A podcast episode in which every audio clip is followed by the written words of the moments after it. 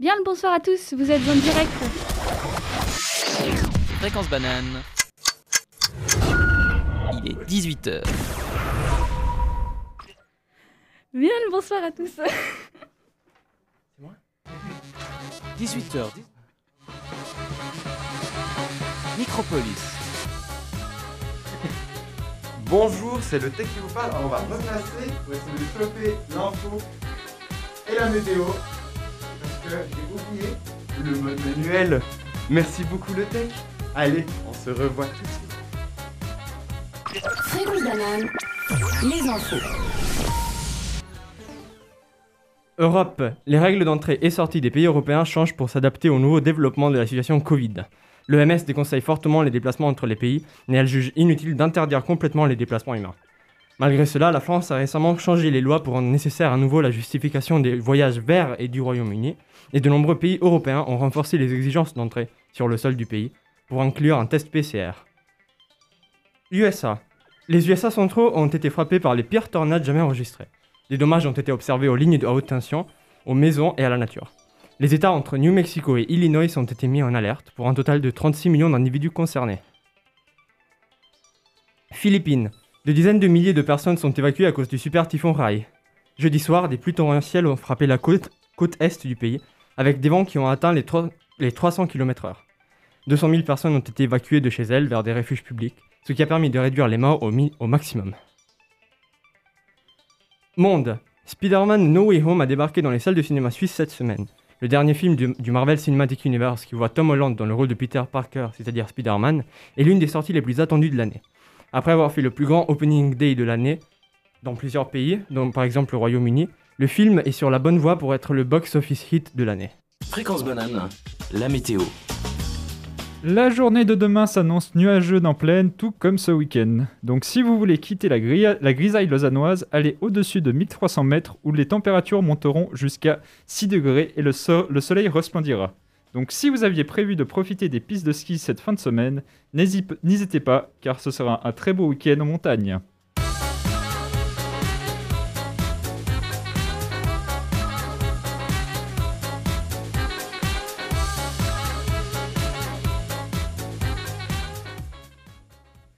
Bien le bonsoir à tous, vous êtes en direct sur Fréquence Banane ce soir avec l'équipe des Mammouths Fantastiques.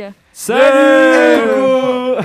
Je suis Flavia, l'animatrice de la soirée, et on a Gaëtan, Elias Salut. et Jacopo comme Salut. chroniqueurs, Hello et Ilan à la technique. Euh, bonsoir, bonsoir. Nous avons préparé l'émission de cette semaine selon un certain concept très original. Nous avons été sur wikipedia.org et avons fait tourner trois fois de suite le générateur d'articles aléatoires. Nous avons ensuite décidé de vous écrire une petite chronique sur un ou plusieurs de ces trois articles qui ont été déterminés au hasard et vous verrez, cela peut donner des chroniques surprenantes. Durant cette heure, on va ainsi aborder plusieurs sujets très différents, avec pour tout point commun leur présence sur la plus grande encyclopédie en ligne gratuite. Nous ferons même quelques jeux sympas, alors restez avec nous en écoute. Si vous souhaitez réagir euh, par rapport à nos propos ou interagir avec nous durant l'émission, n'hésitez pas à nous laisser un SMS au numéro suivant 079 921 47 00. Vous pouvez également nous suivre sur les différents réseaux sociaux de Fréquence Banane, Instagram, Twitter et Facebook. Avez-vous reconnu ce magnifique et puissant extrait symphonique? Eh bien, je vous rassure, euh, moi non plus. Il s'agissait d'un extrait du troisième mouvement de la troisième symphonie de Franz Berwald. Et oui, c'est vers la musique classique que m'emmena le générateur d'articles aléatoires de Wikipédia. Franz Berwald est donc un compositeur de musique classique, vous l'aurez entendu et remarqué. Né à Stockholm en 1796, cinq années après le décès de Mozart, il fera donc partie de la période musicale que nous nommons romantique.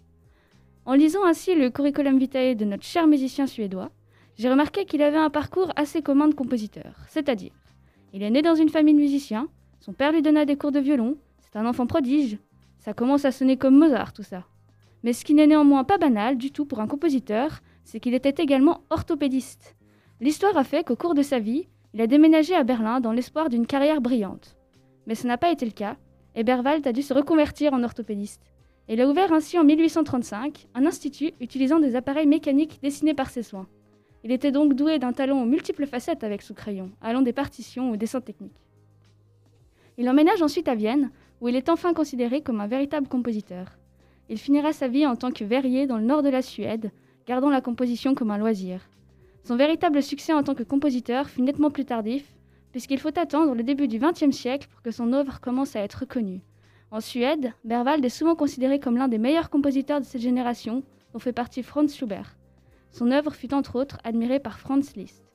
En tous les cas, je ne sais pas vous, mais moi j'ai fait une super découverte musicale grâce à cette page Wikipédia sur Franz Berwald, et je vous recommande donc d'aller écouter quelques œuvres de ce créateur, qui est parmi les plus originaux du XIXe siècle. Petit retour dans le temps, et changement d'art avec un peintre qui, selon Wikipédia, annonce le romantisme. Il est donc plus ancien que notre compositeur suédois qui lui était romantique. Juice de Mempor le jeune, ou Juice II de Mempor, ou encore Jodocus de Mempor pour les intimes, c'est sur la biographie de cet artiste peintre flamand du XVIIe siècle que m'a emmené le hasard. Ainsi, son père, son grand-père et son arrière-grand-père étaient peintres, collectionneurs et marchands d'art. Il commence sa formation auprès de son père, dont il est apprenti. Dis donc, ils étaient originaux à l'époque pour choisir un métier. Le peintre se marie, a dix enfants, dont vous l'aurez deviné, au moins l'un d'eux devient un peintre, qui plus est un peintre célèbre, et enfin il meurt à Anvers, ville qu'il a vu naître, et où il laissera de nombreuses dettes et des biens qui seront vendus par ses créanciers. Enfin, parlons un peu peinture, n'en déplaise à Gaëtan, notre chroniqueur étudiant en histoire de l'art. Jules de Momper a systématisé un procédé déjà ancien et quelque peu désuet à son époque, la perspective atmosphérique. Enfin, il, en a profité pour en tirer un style qui devient caractéristique de sa manière. Imaginez un premier plan dans les teintes rouge-brun, s'estompant graduellement vers l'arrière-plan avec gris-bleu, grâce à la transition offerte par les teintes vert-jaune au centre du tableau. Hum, délicieuse composition colorimétrique, n'est-ce pas? En parlant d'hélice, régal, festin, quel est le premier plat qui vous vient à l'esprit à l'évocation de ces mots? Personnellement, en tout cas, moi, c'est l'Italie. Pizza, spaghetti, carpaccio, gelati. Hum, j'en ai l'eau à la bouche. L'Italie me fait toujours voyager quand j'y pense. Et en Suisse, nous avons même notre petite Italie, le Tessin. Et quand je repense à ce dernier, cela me rappelle d'ailleurs de magnifiques vacances en camping avec ma famille. Mais bref, revenons à l'Italie, la vraie, et parlons de cinéma. C'est en effet dans le 7e art que m'emmena le générateur aléatoire de Wikipédia, et plus précisément vers le film Ménage à l'italienne, une comédie à l'italienne réalisée par Franco Indovina et sortie en 1965. Je vous raconte brièvement le synopsis, qui est du reste la seule information que j'ai pu dénicher sur la page. Mais elle est rigolote, donc la voici. S'inspirant d'un fait divers, voici l'histoire insolite de Carlo Valdesi, qui épouse huit femmes l'une après l'autre dans un enchaînement de mensonges, de tricheries, de faux documents et de disparitions appropriées. Certains souhaitent sa mort, d'autres le voient faire et le pardonnent, tandis que d'autres encore cherchent à le dénoncer. J'espère que cette brève introduction aura suffisamment titillé votre curiosité pour vous donner envie de visionner le film sur une bande originale, notons-le, du grand Ennio Morricone, dont voici un extrait d'un autre film dont j'aime beaucoup la bande-son, Cinéma Paradiso. Vous êtes toujours sur Fréquence Banane, euh, n'hésitez pas à interagir avec nous au 079 921 47 00 ou à nous suivre sur les différents réseaux sociaux de Fréquence Banane, Instagram, Twitter et Facebook. Donc comme je l'ai parlé au début d'émission, je, vous- je vous rappelle, nous avons préparé cette émission selon un certain concept très original. Nous avons été sur wikipedia.org et avons fait tourner trois fois de suite le générateur d'articles aléatoires pour ensuite décrire une chronique sur un ou plusieurs euh, de ces euh, sujets. Nous allons donc tout de suite euh, écouter la chronique de Jacopo qui va vous la présenter. Je dois être tout à fait honnête avec vous, mes chers mammouths, mais également mes chers auditeurs. D'accord. Même si l'idée de faire un Micropolis à thème Wikipédia était la mienne, quand le temps est venu de m'asseoir et écrire une chronique sur le thème, et selon les règles que l'on s'était imposées, j'avais peur. Était-ce parce que j'ai deux examens préparés et un mini-projet à rendre dans moins d'une semaine, et j'avais donc de très fondés doutes sur ma capacité à gérer mon temps Ne soyez pas stupides, un problème tout à fait irréel comme le temps ne pouvait pas me faire peur à ce point. Non, ma peur venait de plus loin. J'avais peur de la sort. Je connais Wikipédia, et j'ai confiance, j'ai une confiance qui frôle l'inconscience en ses connaissances infinies. Mais je sais également que, pour chaque article intéressant qu'on peut y trouver, il existe une infinité d'articles tout à fait pertinents, fiables et bibliographiés sur chaque corps céleste de l'univers observable, chaque lieu de cette Terre qui était estimé comme digne de porter un nom, chaque événement et personne qui ait pu avoir un quelconque impact, aussi infime qu'il le soit, sur le déroulement de l'histoire comme nous la connaissons aujourd'hui. Certainement des héros qui méritent de voir leur grandeur cosmique reconnue. Mais bon, quand ta seule source utilisable c'est Wikipédia, les deux lignes sans lien hypertexte qu'un utilisateur anonyme a choisi de fournir au monde sans une trace de source ou bibliographie, c'est vraiment pas assez pour en faire une chronique intéressante. Il faut également dire que trois chances c'est pas beaucoup. C'est pour cela que j'ai choisi de les parsemer au fil de la semaine qui nous sépare maintenant de notre dernière émission. Je ne voulais pas les brûler toutes d'un coup, quitte à me faire enrager, quitte à faire enrager Ticket, la déesse grecque de la chance, et de, solliciter- trop de fois ses services et son augure. Premier tir de dés. Entre les séries d'analyse et de physique, samedi matin, 9h30 environ. La série d'analyse s'étant bien passée, je choisis de tester ma chance en cherchant un thème intéressant pour jeudi prochain. Résultat espéré, un thème obscur, mais dont au moins je connais assez pour former une opinion et avoir de quoi écrire même si le thème en soi n'est pas top. Résultat reçu, 9721 Doti, un astéroïde de la ceinture principale découvert en 1980. Longueur de la page Wikipédia, 4 lignes si l'on veut être généreux. La plupart des caractères sont des chiffres dont la signification n'est pas claire à premier impact. Atterri, je passe à ma série de physique, confiant dans mon prochain tir. Deuxième tir de dés. Lundi soir, 18h30, après 5 heures de travail sur un mini-projet de prog qui ne marche toujours pas et qui doit être rendu dans une semaine. Si je vois encore une ligne de code, je suis sûr que je vais vomir, m'évanouir, crier ou une combinaison linéaire quelconque des trois. Pour me distraire du Java, dans une folie injustifiable qui s'explique que par mon état de forte intoxication de code et de caféine, j'ouvre la page d'accueil de Wikipédia et je clique le lien fatal. Article au hasard. Résultat espéré. Tout, pourvu que ce soit du matériel juste assez intéressant pour passer à l'antenne. Résultat reçu, Old Lucara, un quartier résidentiel situé dans la ville de Thrissur à Kerala en Inde. Plus ou moins six lignes, écrites en anglais qui semble avoir passé les checks de qualité du site par miracle, malgré le statut de premier village à Kerala à avoir atteint l'alphabétisation, comme annonce la seule information intéressante disponible sur la page Wikipédia. Dans mon état altéré d'esprit, je ferme sur le champ mon laptop et je pars chez moi me faire à manger, encore plus enragé qu'avant contre la technologie qui tant semble me détester. Troisième et dernier essai, mardi matin, 8h avant mon cours d'ASCC. Après une nuit passée à lire les articles Wikipédia sur l'argument du Yeli d'un corps céleste pour savoir si la piste de l'astéroïde était vraiment à abandonner, je me décide à arracher le pansement et de brûler ainsi ma troisième, chan- non, troisième et dernière chance. Pendant que mon curseur s'approche du lien désormais violet, je la vois. Tuquet se tient derrière mon écran, moqueuse, toute puissante et si réelle. Elle rigole. Un clic, Google Chrome charge la page et je lis le titre de l'article. 1846. Le sourire de la déesse n'était pas moqueur mais bienveillant. Non, ce n'est pas une œuvre littéraire au titre particulièrement énigmatique, ou peut-être un album de quelque artiste indie-pop américain. On parle ici de l'année 1846, le phénomène temporel qui a eu lieu au 19e siècle, qui a duré plus ou moins un an selon les sources les plus fiables et qui m'a sauvé de ma peur. Mes chers astrophysiciens astrophysiciennes qui nous suivent à l'antenne, je suis désolé, mais l'épisode sur l'astéroïde, ce sera la prochaine fois. Aujourd'hui, laissez-moi parler de l'année 1846. Un spectre terrorise les rues de l'Europe. Ce n'est pas le communisme, ou tout de même pas encore. C'est Marx et Engels qui rédigent un des textes les plus importants de l'histoire humaine à Berlin, précisément en cette année-ci. Tout autour, le monde change vertigineusement. Les peuples se révoltent de partout. Aux USA, dans le- dans l'esprit du Manifest Destiny, créé sur mesure pour l'époque, le West est en pleine conquête. Des millions d'Irlandais laissent leur pays à cause d'une famine foudroyante, mais aucun de ces événements n'est important comme le plus grand de cette année. Adolphe Sax, luthier belge, présente au monde son saxophone. L'histoire d'Adolphe est passionnante. Fils aîné d'une très grande famille, il est de très mauvaise constitution physique et il a très peu de chance. Sa, sa propre mère dira de lui qu'il ne peut pas survivre jusqu'à l'âge adulte, et ses voisins l'appelaient Sax le fantôme, tellement il vivait proche de la mort. À 3 ans, il tombe du troisième étage sur sa tête. Et, dans la même période plus ou moins, il boit un verre d'acide croyant qu'il s'agit de lait. Quelques années plus tard, il tombe dans une rivière, avant d'être sauvé in extremis à un poil de la mort. Plus tard encore, il sera victime d'un accident de poudre à canon, puis, tout de suite après, tombera dans une poêle d'huile à friture. Malgré les nombreuses tentatives de la part de l'univers de se libérer de Sax avant qu'il puisse montrer au monde ses capacités, il a réussi à s'imposer contre la volonté cosmique. À 15 ans, il jouait tellement bien de la clarinette qu'aucun concours belge ne voulait plus l'accepter, de peur qu'il ne laisse aucune chance à ses adversaires. Après avoir étudié à Bruxelles et à Paris, il se lance comme son père dans la construction d'instruments. Nous connaissons aujourd'hui le saxophone, naturellement. Mais ceci était loin d'être son seul effort dans le chant. Le saxhorn, la saxotromba et le sax tuba sont d'autres exemples de ses exploits, et oh mon dieu, ils sont tous affreux. On dirait des saxophones d'univers parallèles. C'est comme si on avait décrit très vaguement une trompette à une IA et on lui avait dit de remplir les creux par elle-même. Euh, mes chers auditoristes, je vous conseille très vivement d'aller voir ces images sur la page Wikipédia anglaise de l'inventeur. Elles sont à mourir du rire. Voilà donc mon épopée avec ce fantastique Micropolis. Une semaine de stress avant d'avoir l'occasion de revisiter l'histoire du meilleur inventeur que cette terre ait jamais connu. Après plusieurs mésaventures financières, Adolphe Sax meurt à 79 ans. Mais ce n'est pas pour ça qu'il mérite moins notre attention. Et quelle meilleure façon d'honorer les capacités de cet artiste que d'écouter le seul son qui valorise au mieux les capacités du saxophone, Tonk des Seatbelts, opening de Cowboy Bebop. Avant de commencer ma chronique, je dois vous faire une confession. J'ai un peu triché. Oh Ouh. Ouais, je sais, tri- tricher c'est mal, mais bon. J'ai cliqué plus que trois fois euh, sur euh, l'article au hasard.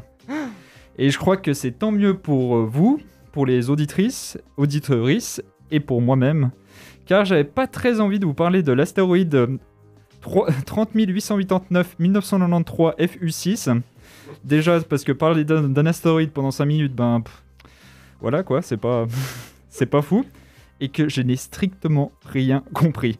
Entre le demi-grand axe, l'é- l'écliptique ou encore la magnitude absolue, j'étais totalement perdu.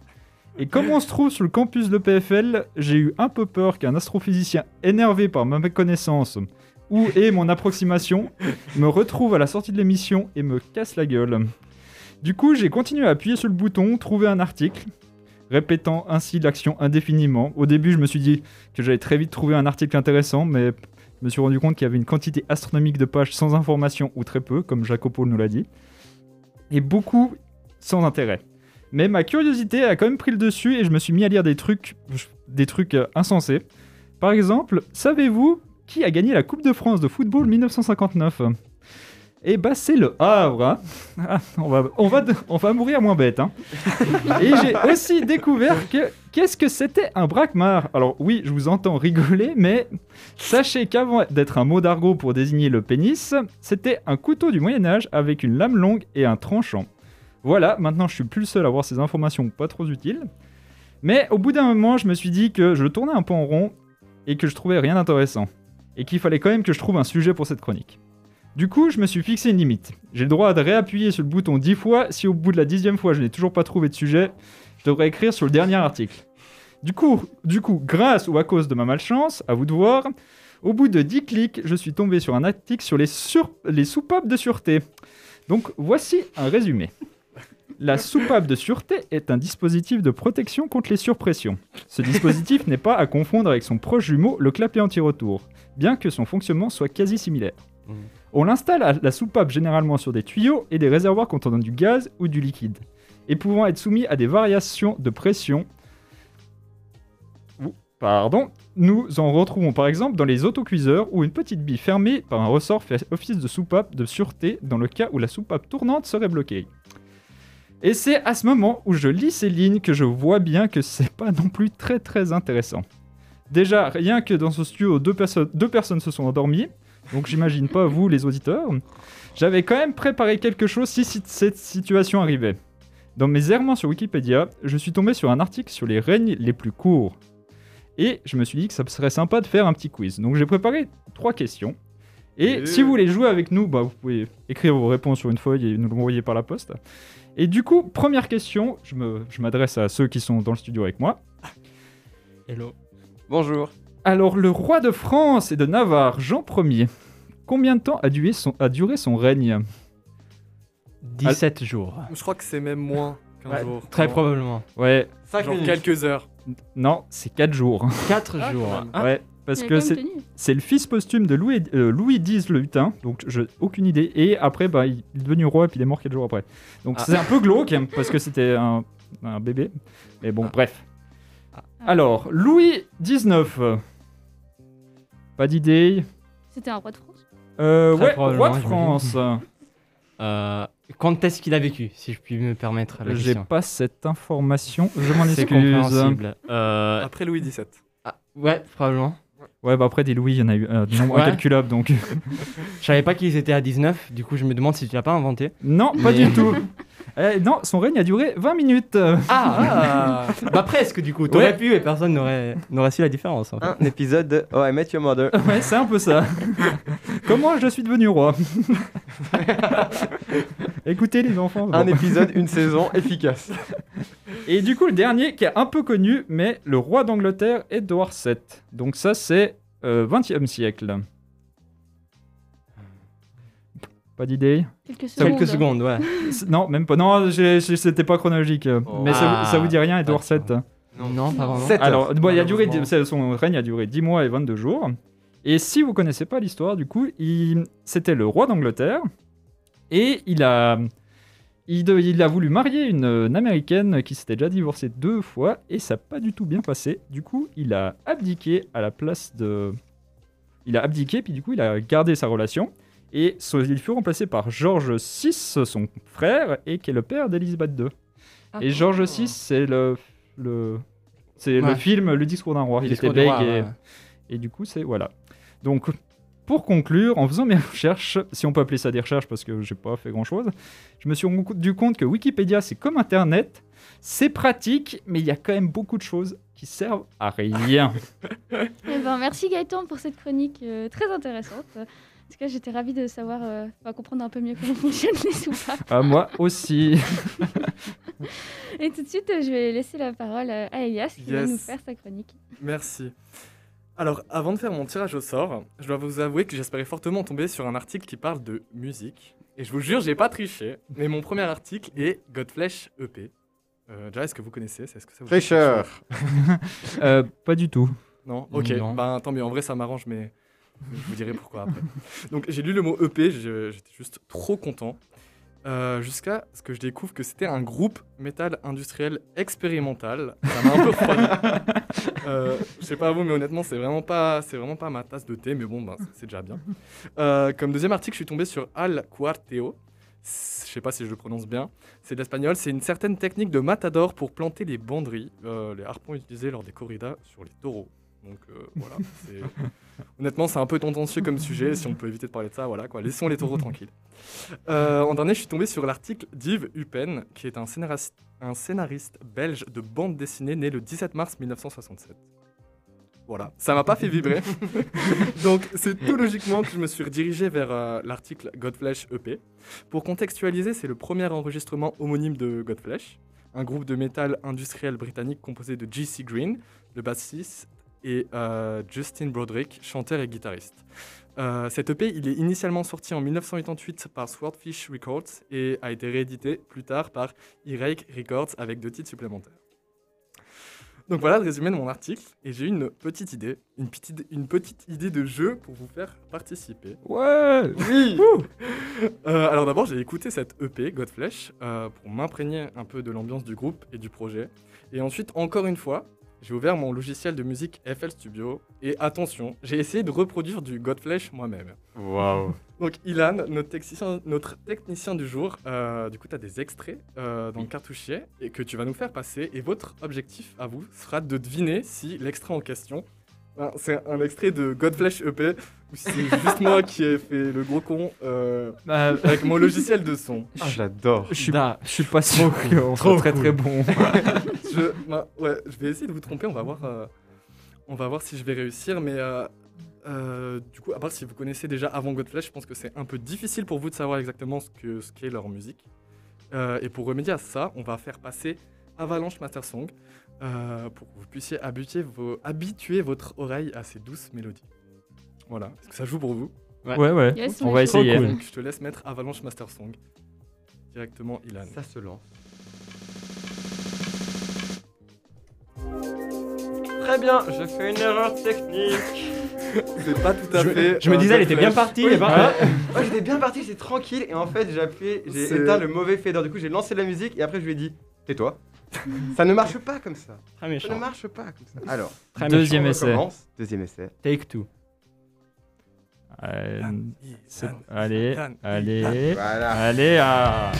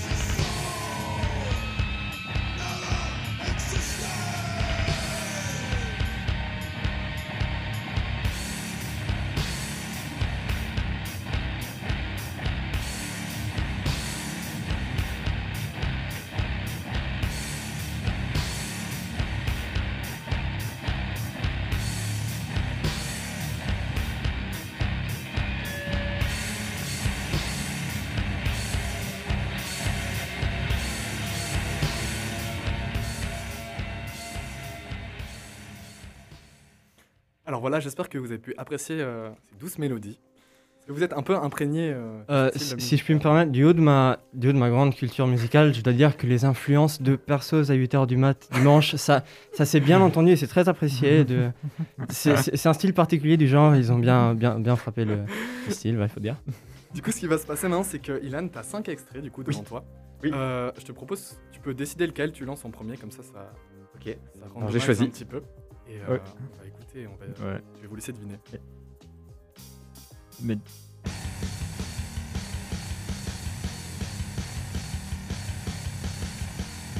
Euh, moi, je- moi je dis que c'est pas toi. Non, ça c'est lui. Moi, Si- je, dis- moi, je dis que c'est le groupe aussi. Ouais, moi je dis que c'est le groupe. On est deux contre un, du coup, la, la majorité gagne. Attendez, Non, euh, il y a- la vie du tech aussi. Ouais. Ah, la vie du texte, c'est ça. Moi j'ai bien aimé si vous avez débattre entendu, aussi, il y avait quelqu'un qui crie, euh, une sorte de bruit, quelqu'un qui crie derrière. Et j'aurais tellement voulu que ce soit vraiment Elias qui fasse ce bruit-là, tout seul dans sa chambre, avec ses parents à côté. Moi je vote Elias. Ouais, bah égalité. Hein. Vous, vous pouvez chacun avoir votre avis aussi. Ah non, mais moi je pense pas que c'est toi. Alors pour le coup, c'est pas moi du tout. Ah, ouais, yes Ah non C'est, ah. euh, La chanson s'appelle Veins. euh, je crois que c'est la troisième track du projet. Et, euh, et du coup, c'est pas moi. Voilà. Ah. Mince. Du coup, bien joué, euh, Ok, Gaëtan et et Flavia. Bon, next. Ouais, vas-y, next one.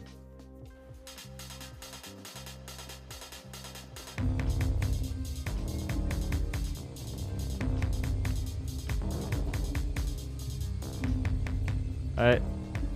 Je pense que là, euh, c'est toi. Ouais.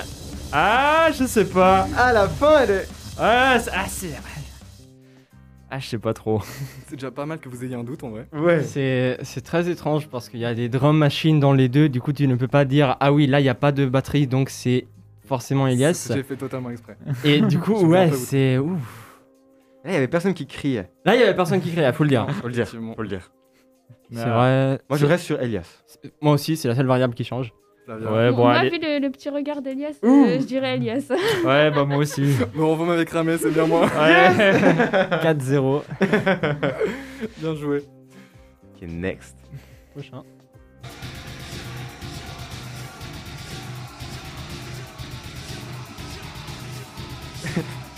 ouais. Et là, c'est Alors- le renouveau Elias qui Alors, crie alors là, là c'est non seulement c'est Elias qui crie, mais c'est Elias et un groupe d'amis d'Elias, probablement. Là, coup, la maman s'inquiète vraiment. Ouais, ouais. Ouais, mais moi je pense que c'est toi. Pourquoi? Parce que le, le- la voix est, est genre est bien répétée et puis avec à peu près la même intonation et puis je pense que t'as pris un sample de voix et puis tu l'as rajouté euh, plusieurs fois. Flavia, le regard de- d'Elias t'inspire quoi? Faut, faut que j'arrête de regarder Flavia. Euh, Le là, il me, mentalisme. il me met le doute, mais je dirais le groupe. Le gros, ok. Jacopo Je suis d'accord avec Gaëtan que la voix est très répétitive, mais je penche quand même sur le groupe. Moi aussi. Moi aussi. Du coup, on est 3-1. Ouais. C'était le groupe. Oh ouais, ouais. C'est bien le groupe qui a fait ça. Et euh, du coup, je crois que la chanson s'appelle Wound. Euh, Voilà. C'était aussi une musique euh, de Godflesh EP. Très bien. Ok. L'avant-dernière. Ouais.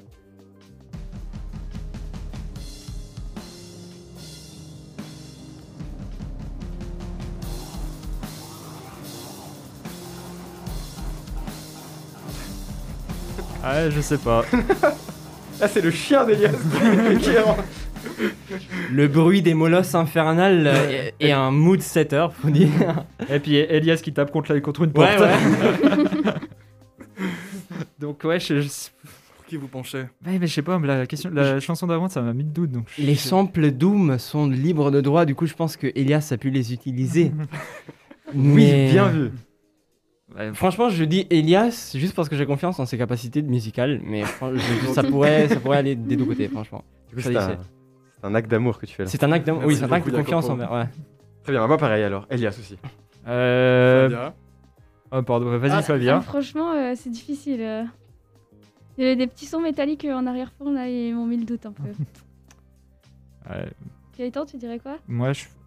J'en sais rien Ça me met trop de pression euh, Non, bah, du coup, euh, Elias, allez, c'est pas ouais, Elias. Et Bon, bah, pour changer, je dirais le groupe. Merci Flavia. Euh, je dois vous avouer que hier soir, j'ai tapé euh, bruit d'ours sur YouTube. J'en étais sûr du coup, c'est totalement moi. Ah, trop bien. Excellent. Mais ça, ça, a bien, ça a bien capturé l'essence. Ouais, ouais, franchement, euh, dire, Ouais. Tu pourrais faire heavy metal expérimental des années 80, genre sans problème. Mais clairement, en plus, avant l'émission, t'étais tout hésitant en disant Ah, peut-être ça va être trop facile ou pas. Moi, je, je galère à chaque fois. Bon, bah tant mieux en vrai. Ah, c'est Ouais. trop stylé. Bon, allez, dernière, les gars. On met tout là. Ouais.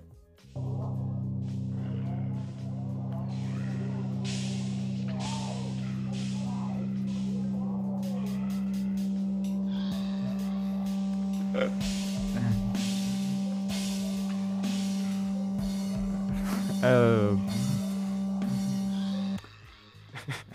Ah là J'ai beaucoup aimé le son de fin. Ouais, ouais, ouais, c'est euh, technique.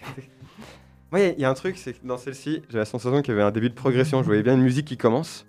Et du coup, je me dis, comme création perso, de faire ça, c'est moins, moins plausible que du coup le vrai, la vraie musique. Euh, Sans Du coup, tu dirais le groupe? Du coup, là, je dirais le groupe. Idem, idem, même, même idée. C'est un bon argument. C'est un bon argument. C'est un- voilà, c'est un bon argument. Euh, non, mais moi je crois que je vais dire Elias comme ça. euh, Je vais.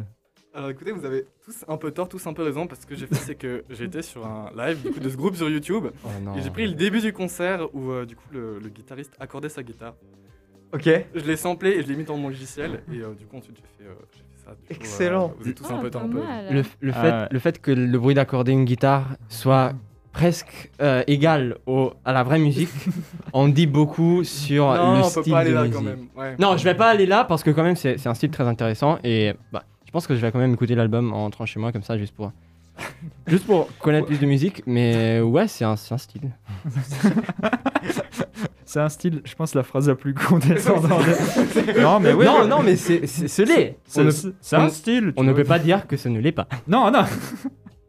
Alors, Adèle, elle sort un super album, mais là, là, Non, mais c'est un style. Ça se joue, ça se joue, ça se joue, ça se joue. Qui sait Bon, du coup, j'espère que ça vous a plu. Ouais, c'était Ouais. franchement, c'était cool. Vraiment tellement sympa. bien.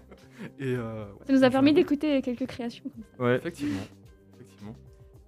Et euh, Et du coup, euh, on va euh, enchaîner. Merci beaucoup, Elias, pour euh, Merci cette à vous. chronique. Ouais. Euh, donc, on va faire un petit euh, inter, euh, un petit échange entre les rôles, entre euh, Ilan et Elias.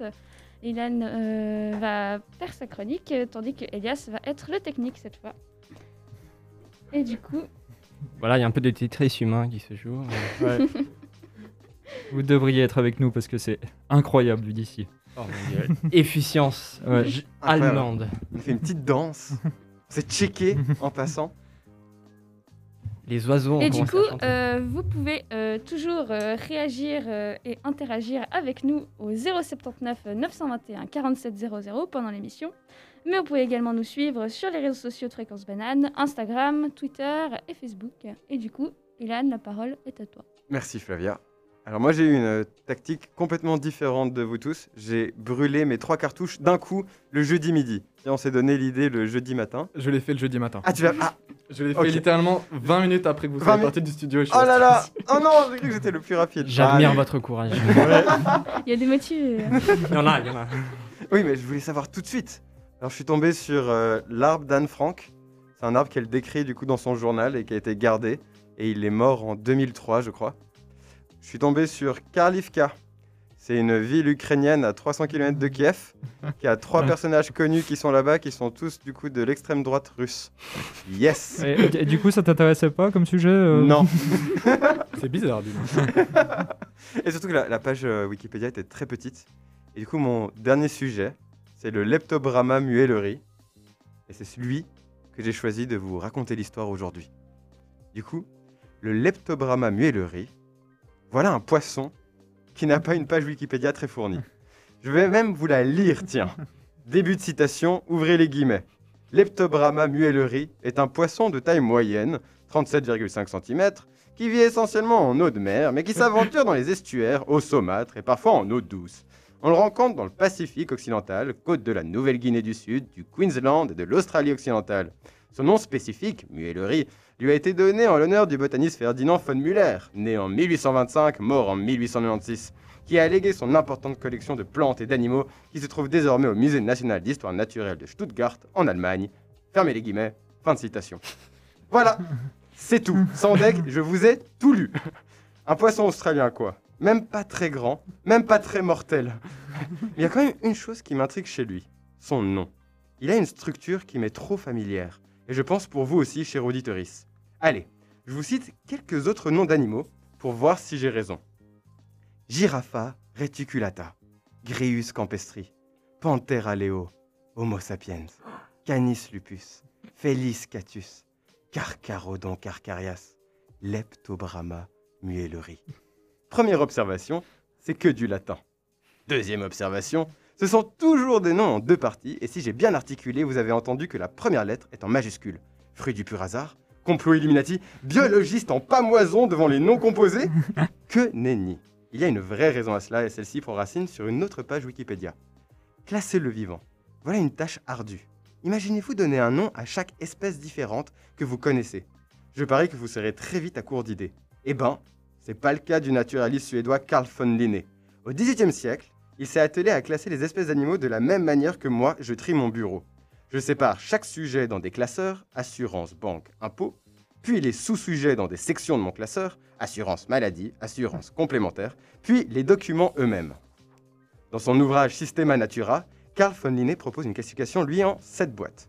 La plus générale est le règne, contenant les divisions qui contiennent les classes, puis les ordres, puis les familles, puis le genre et enfin l'espèce. Règne, division, classe, ordre, famille, genre, espèce.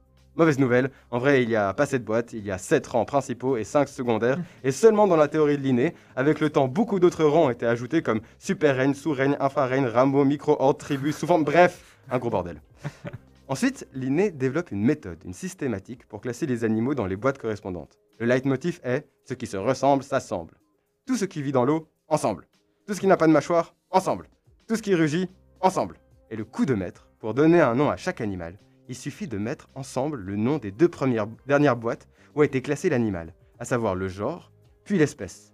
Pour notre poisson chéri, Liptobrama et son genre, Muellerie, son espèce. Tada Le mystère est levé. Vous avez un nouveau sujet de discussion pour briller face à la famille dans les fêtes de fin d'année qui approchent. Mais pas si vite. La biologie n'est pas aussi simple. La classification initiée par les travaux de Linné comporte d'énormes lacunes. Une bonne classification du vivant reflète la façon dont celui-ci s'est formé. Elle reflète les relations de parenté entre les espèces et leur arbre d'évolution. Une bonne classification améliore notre vision du monde vivant en représentant au plus juste ce système complexe. Un exemple est bienvenu. Considérez trois animaux le saumon, la vache et le dipnost, un poisson d'eau douce vivant dans l'hémisphère sud. Comment les classeriez-vous? Basé sur photo, le saumon et le dipnos ont des allures de poisson. Les deux ont des écailles, des branchies et des nageoires, et les deux vivent dans un milieu aquatique. En suivant l'inné, les deux sont donc classés dans une boîte différente que la vache. Cependant, le dipnos est un poisson badass. Il a des poumons fonctionnels lui permettant de survivre aux sécheresses en s'enfouissant dans la boue et en respirant notre air en attendant le retour de l'eau. Il a donc des poumons comme la vache.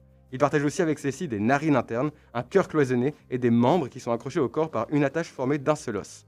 Que de caractéristiques que n'a pas le saumon. Du coup, il ferait sens de classer le dipnost aussi avec la vache.